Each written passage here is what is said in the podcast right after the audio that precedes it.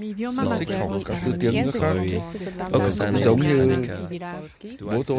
một nhà khoa học ngôn ngữ ông biết rất là nhiều tiếng thứ nhưng mà ông là người yêu tiếng Việt hiểu tiếng Việt nên tôi chưa được cả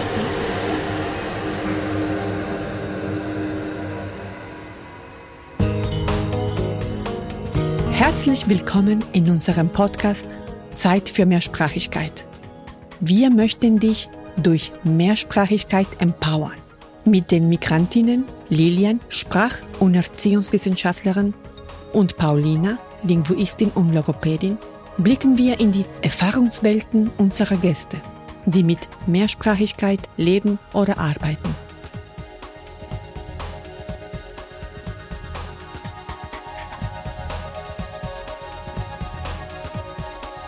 Herzlich willkommen in unserem Podcast Zeit für Mehrsprachigkeit. Perspektivenwechsel, Stimmenwechsel. Heute bin ich mit der Moderation dran. Mein Name ist Lilian, ich bin Sprach- und Erziehungswissenschaftlerin und in dieser Episode haben wir einen ganz besonderen Gast. Und das ist Paulina Butkus, unsere bisherige Moderatorin. Paulina ist Linguistin und Logopädin Sie berät viele Familien mit Migrationsgeschichte und kennt die Sorgen und Bedenken, die Eltern zur Sprachentwicklung ihrer mehrsprachigen Kinder haben, unter anderen wichtigen Themen der mehrsprachigen Erziehung. In dieser Folge bereichert sie uns mit ihrer Expertise in Logopädie im Kontext von Zweisprachigkeit bzw. Mehrsprachigkeit und beantwortet häufige Fragen die sowohl mehrsprachige Familien und Eltern als auch pädagogische Fachkräfte zu diesem Thema haben können. Paulina, herzlich willkommen. Wie geht's dir heute? Hallo Lilian, ich bin froh hier zu sein und ich bin gespannt, heute auf der anderen Seite zu sitzen und die Fragen zu beantworten. Ja, du hast so viel Wissen wegen, ja, deiner Praxis, deiner Karriere. Aber erstmal, Erzähl uns doch mal, wie bist du dann Logopädin geworden? Wie ist dein Werdegang gewesen? Erzähl doch mal. Äh, sehr gerne. Ich bin Logopädin. Ich habe die ähm, logopädische Ausbildung absolviert und dann habe ich auch noch in Berlin an der Humboldt-Universität Linguistik studiert. Ich wollte immer beides lernen, sprich den Beruf als Logopädin aber mich haben auch immer Sprachen und Wissenschaft interessiert, daher auch der Entschluss, Linguistik zu studieren. Und beides bietet sich an und beide Bereiche gehen ineinander über und ich kann auch über den Tellerrand schauen und äh, auch äh, mir die neuesten, zum Beispiel wissenschaftlichen Studien heranziehen und schauen, wo steht die Wissenschaft eben zum Thema Mehrsprachigkeit und ja, Zweisprachigkeit. Und auch diese Brücke zu bauen zwischen Wissenschaft und Elternberatung, beziehungsweise Kinderberatung, logopädische Beratung. Was für, also was für, genau, welche Kinder brauchen dann äh, deine Unterstützung? Zu mir in die Praxis kommen natürlich unterschiedliche Familien aus verschiedenen kulturellen Kreisen, mit verschiedenen Geschichten, mit verschiedenen Familiengeschichten, Vielleicht noch mal ganz kurz zu meinem zu meinem Weg oder zu meinem Beruf. Ich bin äh, einige Jahre angestellt gewesen als Logopädin, bis ich mich dann entschlossen habe, eigene Praxis aufzumachen, eben mit dem Schwerpunkt Mehrsprachigkeit oder Zweisprachigkeit, weil ich selber zweisprachig bin, Deutsch und Polnisch. Und je länger ich in meinem Beruf arbeite, war mir ein ganzheitlicher Aspekt dieser Arbeit, der wurde immer, immer wichtiger. Und deshalb habe ich noch ein Zertifikat gemacht und mich da auch ganz bewusst entschlossen, ähm, klinische Lerntherapeuten zu werden, weil die eben, ja, das Kind ganzheitlich sehen. Und da haben sich wieder neue therapeutische Wege für mich entschlossen. Und so sehe ich auch meine Kinder und meine, meine Patienten, beziehungsweise man sagt Klienten inzwischen oder die Familien, die kommen. Ja, und dann gucke ich ganz individuell und schaue mir die, die Geschichten oder die Familienkonstellationen, die bei mir in der Praxis sich vorstellen. Mhm.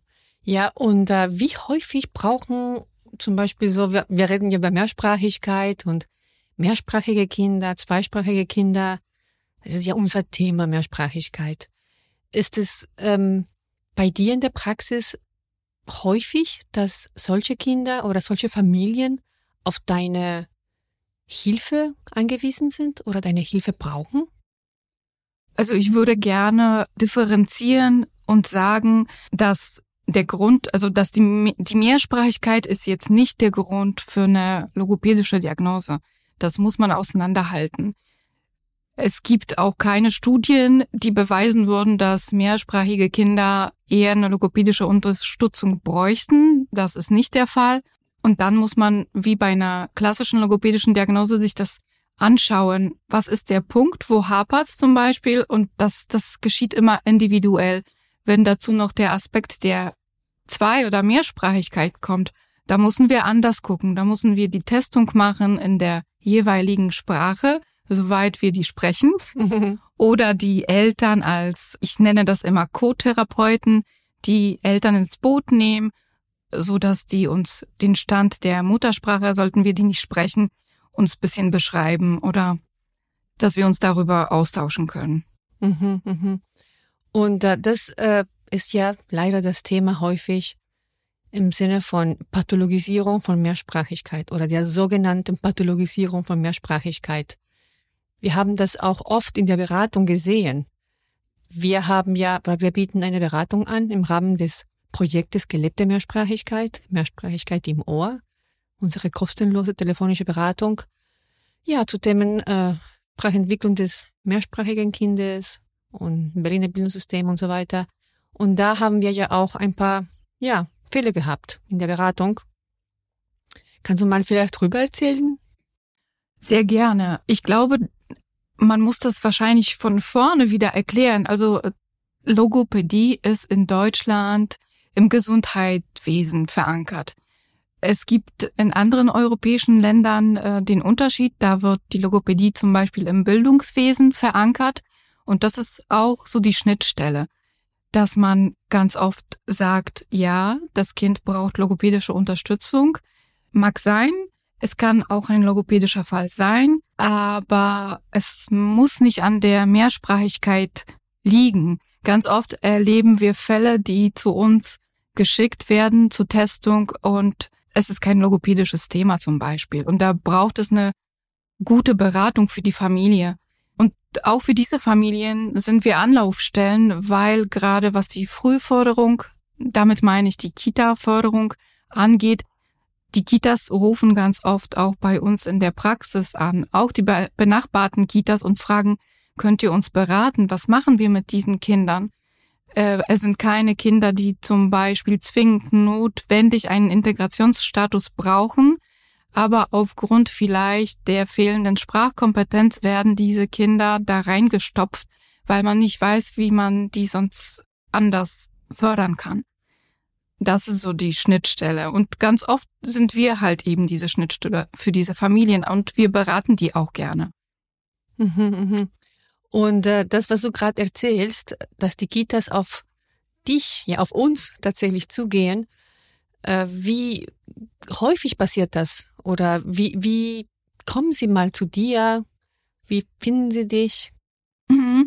Ich glaube, das ist vielleicht auch ein wenig bezirksabhängig. Ähm, wie gesagt, meine Praxis ist in Berlin Mitte. Hier ist der, ich habe jetzt keinen Prozentrang, aber ich schätze, wir haben hier bestimmt 90 Prozent hm, zwei- oder mehrsprachige Familien.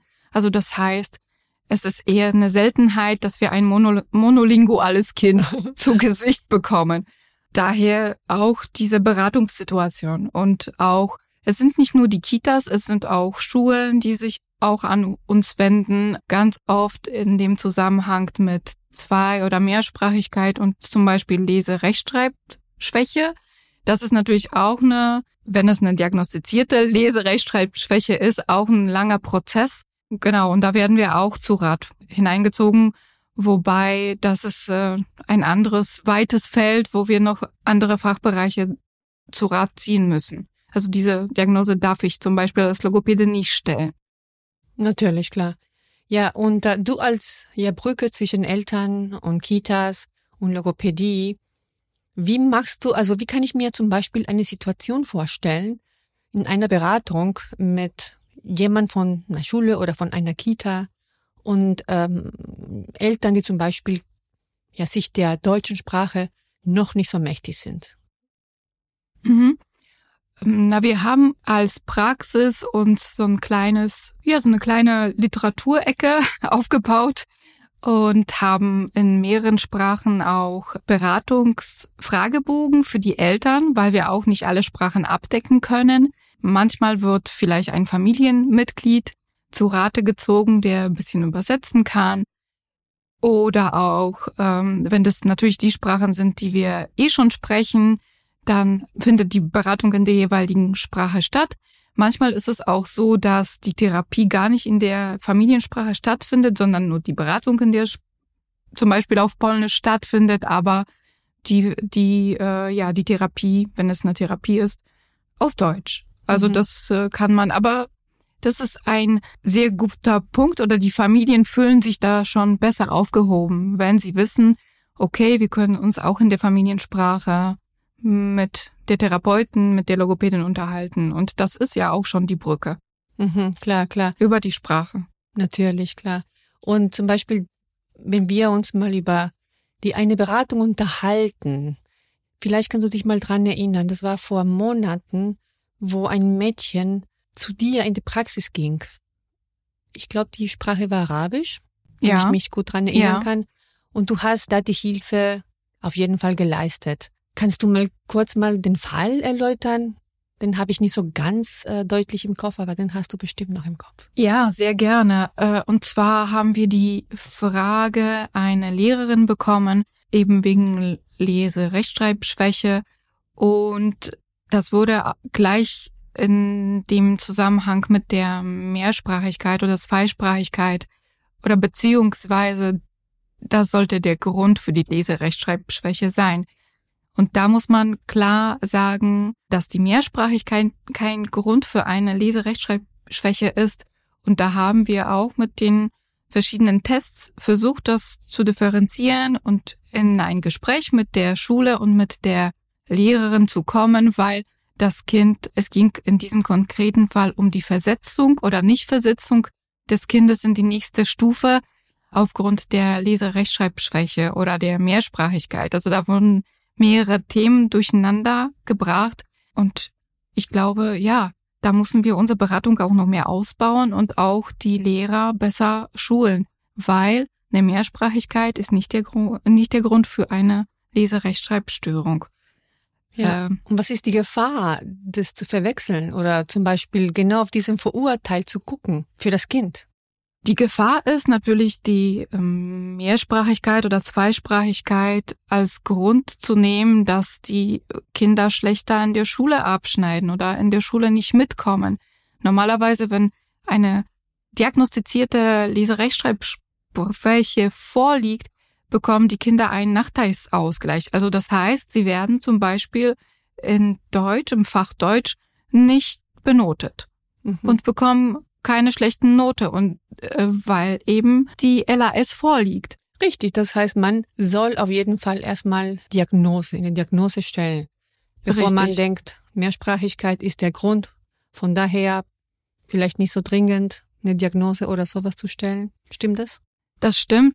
Und da sind wir ganz oft an dem Punkt, wo eben die Kinder vielleicht ähm, in einer, so wie bei diesem Fall oder in diesem Fall, äh, eine arabische Sprache als Familiensprache sprechen, das Kind vielleicht noch nicht so gut Deutsch kann oder spricht und den Test schlecht auf Deutsch abschneidet.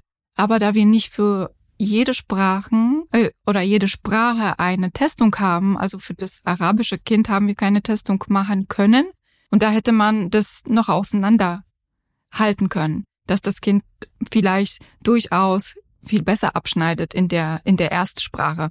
Und da sind wir ganz oft an dem Punkt, dass wir, wenn wir nicht mehrsprach oder keinen mehrsprachigen Therapeuten haben, der das auseinanderklamüsern kann, dass wir an dem Punkt sind, wo das Kind auf Deutsch super schlecht abschneidet, aber vielleicht in der Erstsprache viel, viel besser. Mhm, klar, klar. Und wie kann man dann das äh, sowas angehen oder Das klingt etwas komplex. Es ist sehr komplex, ein sehr komplexes Thema. Ich bin froh, dass ich inzwischen auch im guten Austausch auch mit Kinderärzten bin und auch mit Kitas, die auch wissen, dass, dass ich die Anlaufstelle für die polnische Community bin. Und da kann ich das auch differenzierter angehen und ähm, man muss sich das zum Beispiel vorstellen, wenn ein Kind, der zum Beispiel drei Jahre alt ist und zweisprachig aufwächst mm, und man sagt, wenn es sich zum Beispiel um eine Sprachverzögerung halten würde, dass dieses Kind, wenn es keine 50 Wörter spricht, dann wäre das Fall für einen Logopäden. Aber wenn das Kind zweisprachig ist, dann musste man normalerweise beide Sprachen zusammenzählen. Also alles, was dieses Kind zeigt, wie so eine Art Wörterbuch. Mhm. Und für dieses Kind erstellen und schauen. Und es kann sein, dass in der einen Sprache vielleicht ist nur ein Drittel davon vorhanden und in der anderen Sprache zwei Drittel. Und wenn man nur ein Drittel zusammenzählt, dann auf den, erst, auf den ersten Blick würde man sagen, es ist schlecht. Aber wenn man alles zusammennimmt, dann sagt man oder sieht man, oh, wir sind doch in der Norm und das Kind ist gar nicht sprachverzögert. Und das ist ganz oft der Punkt, dass die Kinder vielleicht an dem Punkt schlechter abschneiden. Aber dann muss man nochmal weiter gucken. Das ist so ein wenig wie ein Puzzle. Also ich komme mir manchmal oder wie so ein Detektiv. so komme ich mir manchmal vor, weil dann muss man nochmal weiter mit der Familie sprechen. Okay, wenn ihr jetzt zwei Sprachen in eurer Familie habt, wie viel wie viel Prozent nimmt zum Beispiel Polnisch ein. Und dann erzählt mir die Familie, okay, wir sind bei 60 Prozent und 40 Prozent Deutsch. Na, dann muss man schauen, äh, wie sich dann der Wortschatz zum Beispiel oder die Grammatik verteilen. Und, und Schritt für Schritt kommt man dahin. Und ja. Genau, apropos Schritt für Schritt und, und Familien, die immer natürlich das Beste für das Kind wollen. Was sind die typischen Sorgen und Bedenken, die Eltern haben, äh, die Eltern von mehrsprachigen Kindern haben? Ich überlege gerade, was die häufigste Frage wäre. Natürlich sind die Eltern bemüht, alles richtig zu machen. Dazu kommt manchmal äh, auch falsche Beratung innerhalb vielleicht der Kita oder innerhalb der Schule. Zum Beispiel? Zum Beispiel solche Sätze wie ähm, sprechen Sie mit Ihrem Kind Deutsch, obwohl diese, die, diese Eltern von sich aus sagen, ich möchte aber Deutsch nicht mit meinem Kind sprechen, weil es nicht meine Muttersprache ist. Und oder weil ich das nicht so kann, wie ich das will. Oder was auch immer, weil ich einfach richtig. meine Muttersprache meinem Kind Richtig. Rede. Also die, sowohl die Erzieher und auch Lehrer, das Fachpersonal, die sind immer besser geschult. Aber es gibt immer wieder Fälle oder Kitas, wo vielleicht noch bisschen Fortbildung stattfinden sollte und man diese Sätze hört. Das ist ein Fall aus, ähm, aus meiner Beratung. Äh, den kenne ich, ähm, also das ist, das war vor paar Wochen gewesen, wo die Mutter äh, genau das so geschildert hat und da wurde richtig Druck gemacht von, von der Seite der Kita, dass sie gefällig, äh, gefälligst äh, Deutsch mit ihrem Kind sprechen soll. Und wie kannst du, also wie schaffst du es dann so ein, sag ich mal so, so ein Verurteilten auszuräumen oder diese Ängste aufzuräumen?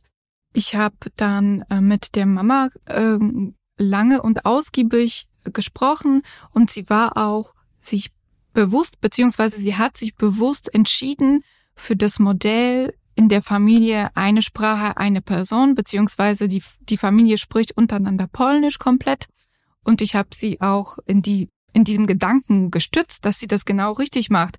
Und man muss sich das immer so vorstellen, dass es ist wie, äh, wie ein bisschen wie beim Hausbauen. Also man, man hat ein Fundament, das wäre dann ja eben die, der Wortschatz und die Grammatik. Und wenn dieses Fundament gut aufgebaut ist, und das wäre zum Beispiel in diesem Fall in der polnischen Sprache, dann wird das Kind später auch leichter haben, von der einen Sprache das in, in die deutsche Sprache zu transferieren. Aber wenn man anfängt, das Kind zu verunsichern und vielleicht diese Grundlagen noch gar nicht da sind, dann machen wir das umso schwieriger und vielleicht wird dieses Kind noch mehr verunsichert, weil die Mutter plötzlich auch, das bekommt so einen negativen Touch und das wollen wir gar nicht. Und natürlich beraten wir immer die Eltern, in der Muttersprache zu bleiben oder in der, in der Familiensprache zu bleiben. Und das alles andere kann das Kind in der Institution Kita und Schule lernen und auf, natürlich auch aufholen. Ja, ja, genau. Diese Ängste oder diese Angst, die haben wir ja auch oft in den anderen Workshops, die wir auch im Rahmen des Projektes gelebte Mehrsprachigkeit anbieten. Und das ist wirklich stetige Arbeit, die wir ja haben, dass tatsächlich sowas nicht mehr dann geglaubt wird, dass Wissenschaft hier eine Rolle spielt. Ja. Richtig. Richtig. Und wenn wir über Wissenschaft sprechen, es hat sich in den letzten zehn Jahren so viel getan. Wenn ich zurückschaue, wie viel das Thema Mehrsprachigkeit in meiner Ausbildung eingenommen hat, das war ein ganz kleiner Bruchteil. Wir haben vielleicht mal ein Seminar zu diesem Thema gemacht. Also das heißt, die, die Testung beziehungsweise das Wissen, was ich mir eingeeignet habe, also das habe ich, das war so Learning by Doing und man hat geschaut, was gibt es, was könnte ich für mich davon gebrauchen. Und dann habe ich mir die tatsächlich die, die Testung aus Polen mitbringen lassen und so weiter und das dann umgesetzt, so wie ich das brauche für mein, für meine tägliche Arbeit. Das wird immer einfacher, man kommt immer einfacher auch an die Literatur ran und es gibt ganz tolle Projekte von inzwischen sehr vielen Universitäten, die auch sehr ins Gespräch mit den Eltern kommen und auch die mehrsprachigen Kinder untersuchen, beziehungsweise so kleine Tests, na, in welcher Form auch immer, oder kleine Apps. Da muss man einfach so ein bisschen recherchieren. Ja, man muss einfach ins Gespräch mit den Eltern kommen.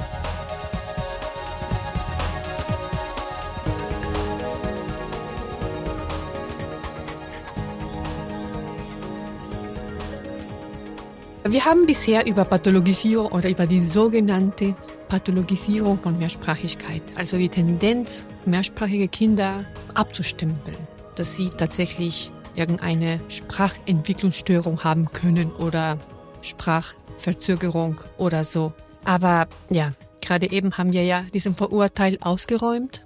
Und ich würde allerdings gerne wissen, also Sprachentwicklungsstörungen bei Kindern gibt es ja entweder bilingual oder nicht bilingual. So oder so. Aber wenn wir so eine sehen, was ist so das Typische daran? Oder wie kann man sowas erkennen? Was, wie können Eltern zum Beispiel auf sowas achten? Ja, also wir haben einerseits die U-Untersuchungen beim Kinderarzt, was vielleicht für zwei- oder mehrsprachige Kinder es nicht, nicht leichter macht aber zumindest kann man da schon so ein bisschen äh, drauf schauen, ob sie die Norm erfüllen, wobei ich auch ein Problem mit dieser Normierung habe.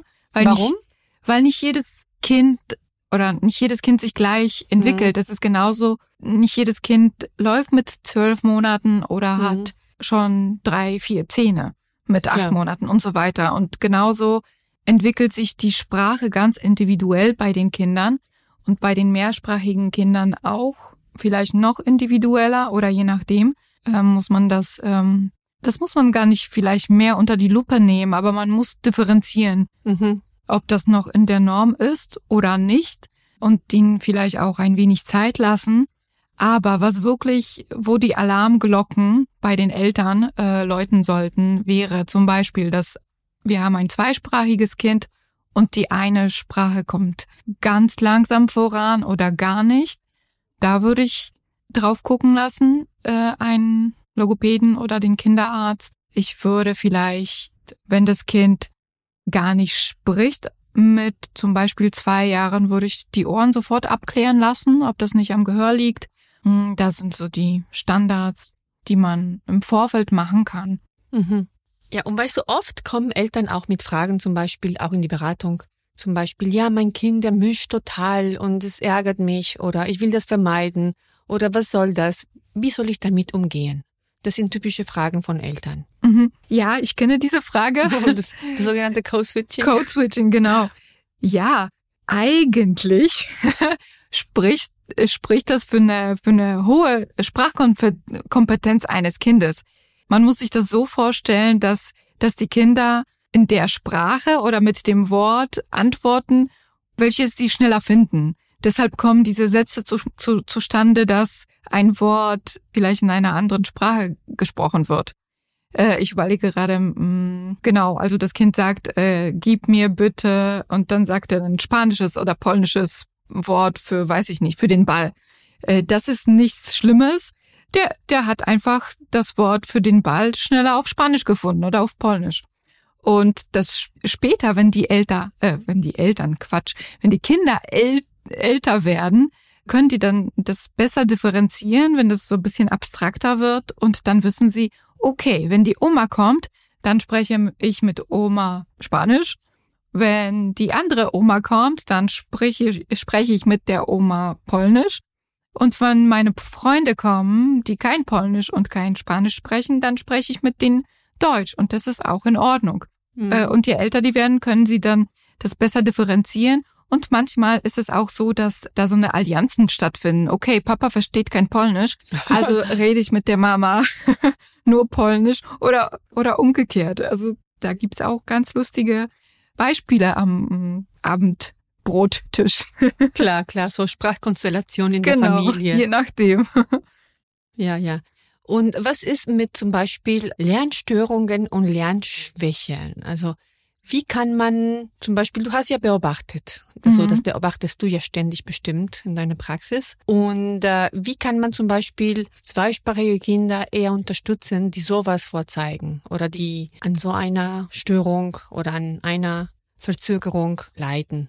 Ja, das wäre wieder der Fall, wenn wirklich eine Lernschwäche vorliegt, dann findet sie in beiden Sprachen statt. Es ist nicht, es kann nicht sein, dass es nur in einer Sprache von, von zweisprachigen Kind oder mehrsprachigen Kind stattfindet. Also wenn, dann in beiden, dann musste es richtig normiert diagnostiziert werden und dann bräuchte das Kind für beide Sprachen oder zumindest für eine, je nachdem, ob die Schule das auffangen kann, bräuchte eine Unterstützung dafür. Aber nicht wieder mit dem Vorwurf an die Familien kommen oder mit der Begründung, die Mehrsprachigkeit oder die Zweisprachigkeit wäre dran schuld, weil das ist nicht der Fall und da gibt's auch inzwischen genug Studien dazu, die das belegen. Ja, ja, das möchten wir betonen und wieder wirklich wiederholen, weil das ist ja so ein häufiger Fall bei dir in der Praxis. Ich glaube ja, da wir eben zum Teil diese, wie ich vorhin schon gesagt habe, die Schnittstelle sind für die Familien, kommt es häufig vor, dass die beiden Themen oder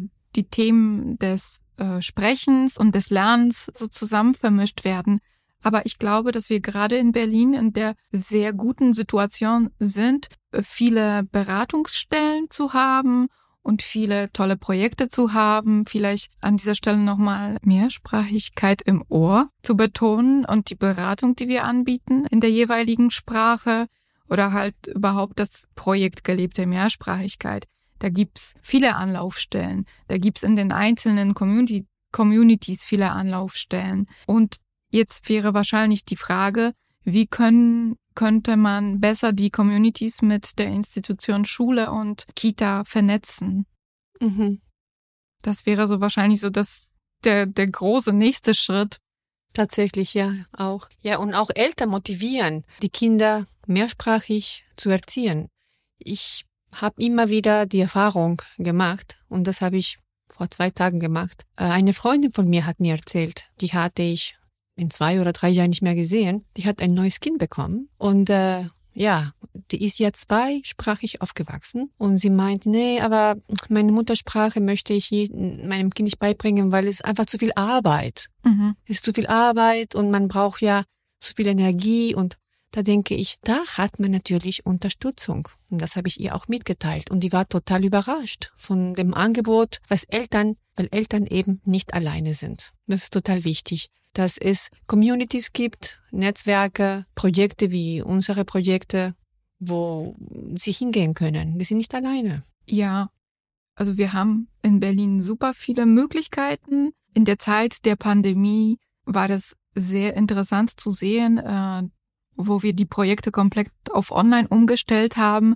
dass zum Beispiel ich bei den Elternseminaren ganz viele Eltern aus verschiedenen, also nicht nur die Berliner natürlich, sondern aus verschiedenen Ecken hatte. Da hatte ich ähm, Eltern aus anderen Bundesländern.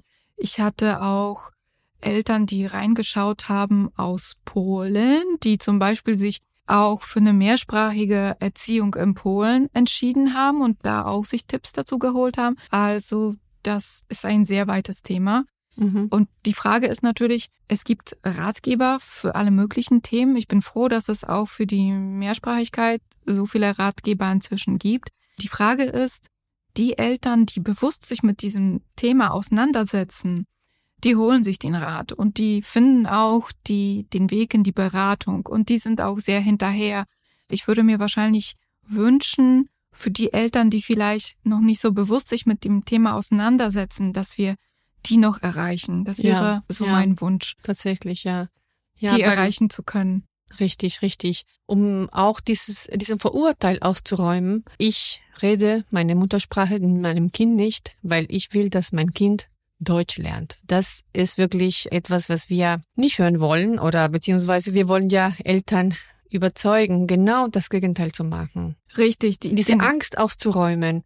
Ja, das, Viele Eltern haben auch Angst, dass das Kind, ja, das ist ja wirklich eine Angst, äh, dass das Kind kein Deutsch lernt, wobei das Kind wird Deutsch lernen. Das Kind wird in der Kita Deutsch lernen, in der Schule Deutsch lernen und zu Hause dann die Muttersprache. Und das ist für viele Eltern noch nicht so ganz bewusst oder ganz klar, dass es wirklich anzustreben ist. Das heißt, ja, hier reden wir vielleicht über so Machtverhältnisse. Nach dem Motto, wenn mein Kind die Sprache nicht kann oder die deutsche Sprache nicht kann, dann wird mein Kind hier in diesem Arbeitsmarkt vielleicht nicht so große Chancen haben wie. Aber das ist ja tatsächlich eine, ein Verurteil. Ein Verurteil und der ist auszuräumen. Richtig.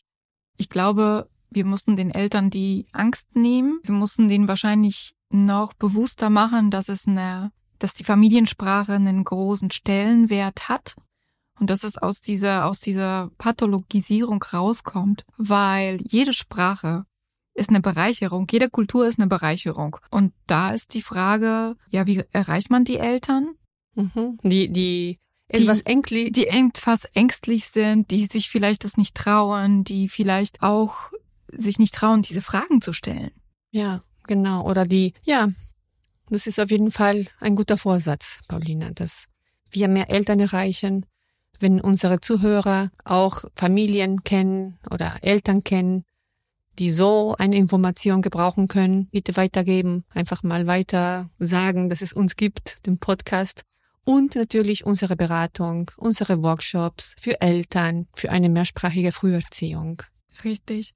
Aber vielleicht können wir auch mit zwei tollen Beispielen aus meiner Praxis äh, beenden. Ja. Und zwar ähm, ja.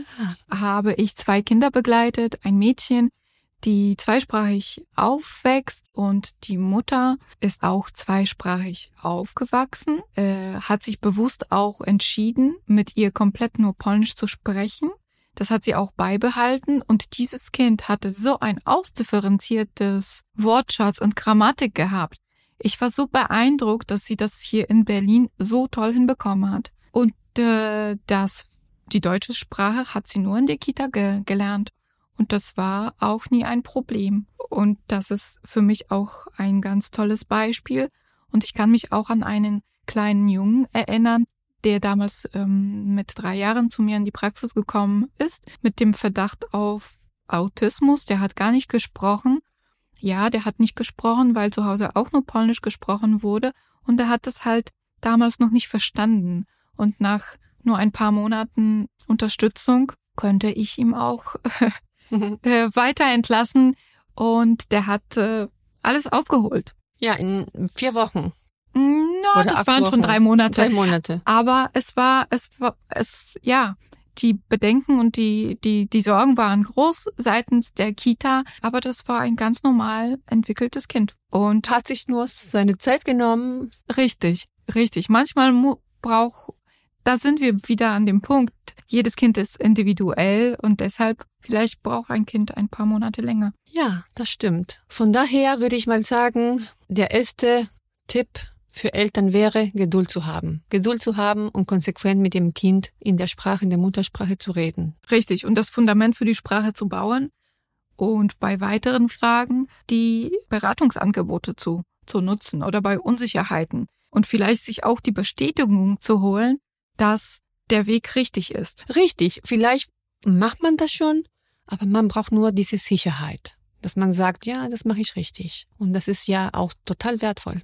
Und vielleicht auch ähm, sich trauen, zum Beispiel einer Kita-Leitung zu sagen, ich kenne ein tolles Projekt. Vielleicht können mhm. wir mhm. Richtung äh, Mehrsprachigkeit eine Fortbildung hier anbieten für die Kita, weil das gibt es auch. Eine Fortbildung ist immer eine, ein gutes Thema und ich glaube, die Entwicklung in den nächsten Jahren wird genau genauso weitergehen in Berlin, dass die Familien immer ja mehr Sprachen, mehr Kulturen haben werden und äh, die monolingualen Kinder eher verschwinden. ja, das stimmt. Das sehen wir immer wieder. Die meisten Kitas haben mindestens zehn Sprachen vertreten, zwölf.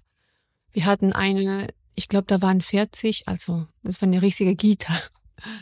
Aber das ist ja, Mehrsprachigkeit ist unser Alltag. Und das wollen Richtig. wir ja auch, dass Mehrsprachigkeit bei den Familien zu Hause gelebt wird. Richtig. Und in der Kita und in der Schule. Vielen Dank, Paulina, dass du heute da warst. Super interessant. Wir freuen uns auf die nächste Episode, wo du uns wieder mit deiner Expertise bereicherst. Danke, liebe Lilian. Dankeschön. Dieser Podcast ist eine Produktion von Mamis en Movimiento und Sprachcafé Polnisch und ist Bestandteil des Projektes Gelebte Mehrsprachigkeit 2021. Das Projekt Gelebte Mehrsprachigkeit 2021 wird aus Mitteln des bezirklichen Integrationsfonds des Bezirks Pankow gefördert. Der Integrationsfonds ist eine Maßnahme des Gesamtkonzepts zur Integration und Partizipation Geflüchteter des Senats von Berlin. Regie und Redaktion Lilian Vasquez Sandoval. Co-Redaktion Agatha Koch. Moderation Paulina Butkus. Musik und technische Produktion Niato Kastenfischer.